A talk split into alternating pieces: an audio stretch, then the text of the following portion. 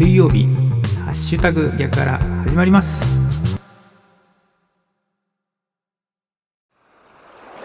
11月18日水曜日の朝です。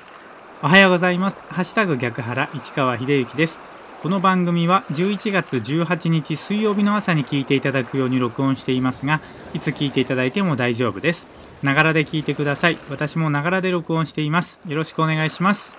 まずは今日の暦からいきましょう。今日11月18日水曜日の暦ですけれども日の出時刻は6時30分でした。日の入り時刻は4時45分です。正午月齢は2.9ということで少しずつ出てきているお月様が見られます。今日11月18日水曜日の名古屋の暦です。日の出時刻は6時30分でした。日の入り時刻は4時45分です。この情報は自然科学研究機構国立天文台 NAOJ のサイトを利用させていただきました。ありがとうございます。続きまして今日は何の日いきましょう。今日11月18日はミッキーマウスの誕生日ということでございます。1928年のこの日アメリカ・ニューヨークのコロニー劇場でミッキーマウスが登場する短編アニメーション「蒸気船ウィリー」が初めて公開された。上映時間は約7分でディズニーのトレードマークともいえるミッキーマウスが登場した記念すべき日となった。11月18日は作品の公開日であり誕生日とは呼ばず単にスクリーンデビューの日と呼ぶ場合もある。ミッキーマウスについてミッキーマウスはウォルト・ディズニーが天井裏でアイデアを練っている時に現れたネズミがモデルとなっている。もともとはモーティマー・マウスと名付けるつもりだったが妻リリアンの一声で現在の名前になった。その代わりにミッキーの恋のライバルでありミニーマウスの幼なじみとしてモーティマー・マウスが登場する。ミッキーマウスの恋人はミニーマウス。愛犬はプルート。ということでございます。11月18日はミッキーマウスの誕生日ということでございます。この情報は雑学ネタ帳というサイトを利用させていただきました。ありがとうございます。さあ今日の番組でお届けする内容なんですけれども伝え方講座を受講しましたというお話をいたします昨日ですねオンライン版ということでまあ、あのパソコンを前にして、ズームを使ったね、講座としてですね、伝え方、話し方講座というものをね、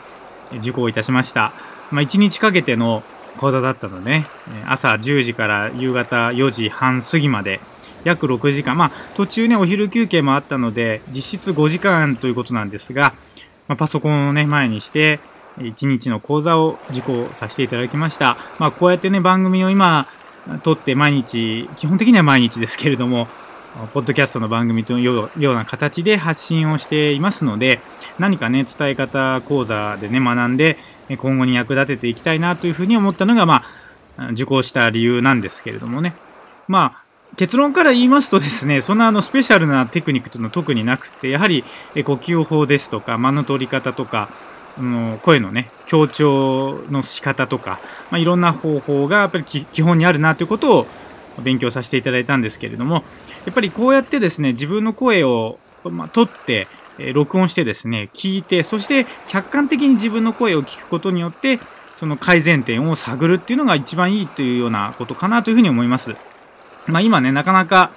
直接人と会ってコミュニケーションする機会っていうのが、まあ、このコロナ禍で難しくなってきている中でですね、えまあ、オンラインでコミュニケーションしたりとか、そもそもまあ電話のね、コミュニケーションがあったりとかっていうことで、そのやっぱり声をね、通して何か伝えることっていうのは、こういう時期だからこそ非常にこう脚光を浴びているんじゃないかなというふうに思うんですよね。まあ、その裏返しとして音声発信がこう広まってきたりとか、まあ、YouTube なんかいうとかいう動画をね使って発信する方法が本当に身近になっていることもあるかなというふうに思いますけれどもやっぱり、えー、普段通りにねこう何て言うかな普通に喋るだけでは伝わりにくいところもあるのでやはり何かを伝えたいというふうに思った場合にはそれなりの訓練だったり鍛錬とかねそういったものも必要になってくるんだなということを改めてですね確認する一日となりました。まあ本当にパソコンを前にして、実質5時間の講座だったですけどね、非常に実り多くてですね、あっという間に過ぎ過ぎたことを感じて、え受講してよかったなと思いますし、えまあそれをね、今後この番組を通じて生かしていきながらですね、より伝わる番組作りを目指していきたいなというふうに思いました。はい。ということで、今日は11月18日ですね。今年残り44日となっております。残り12.0%です。一日一日を大切にしていきたいですね、はい、ということで今日は水曜日ですね。今日も元気に過ごしていきましょう。お仕事行かれる方いってらっしゃい。行ってきます。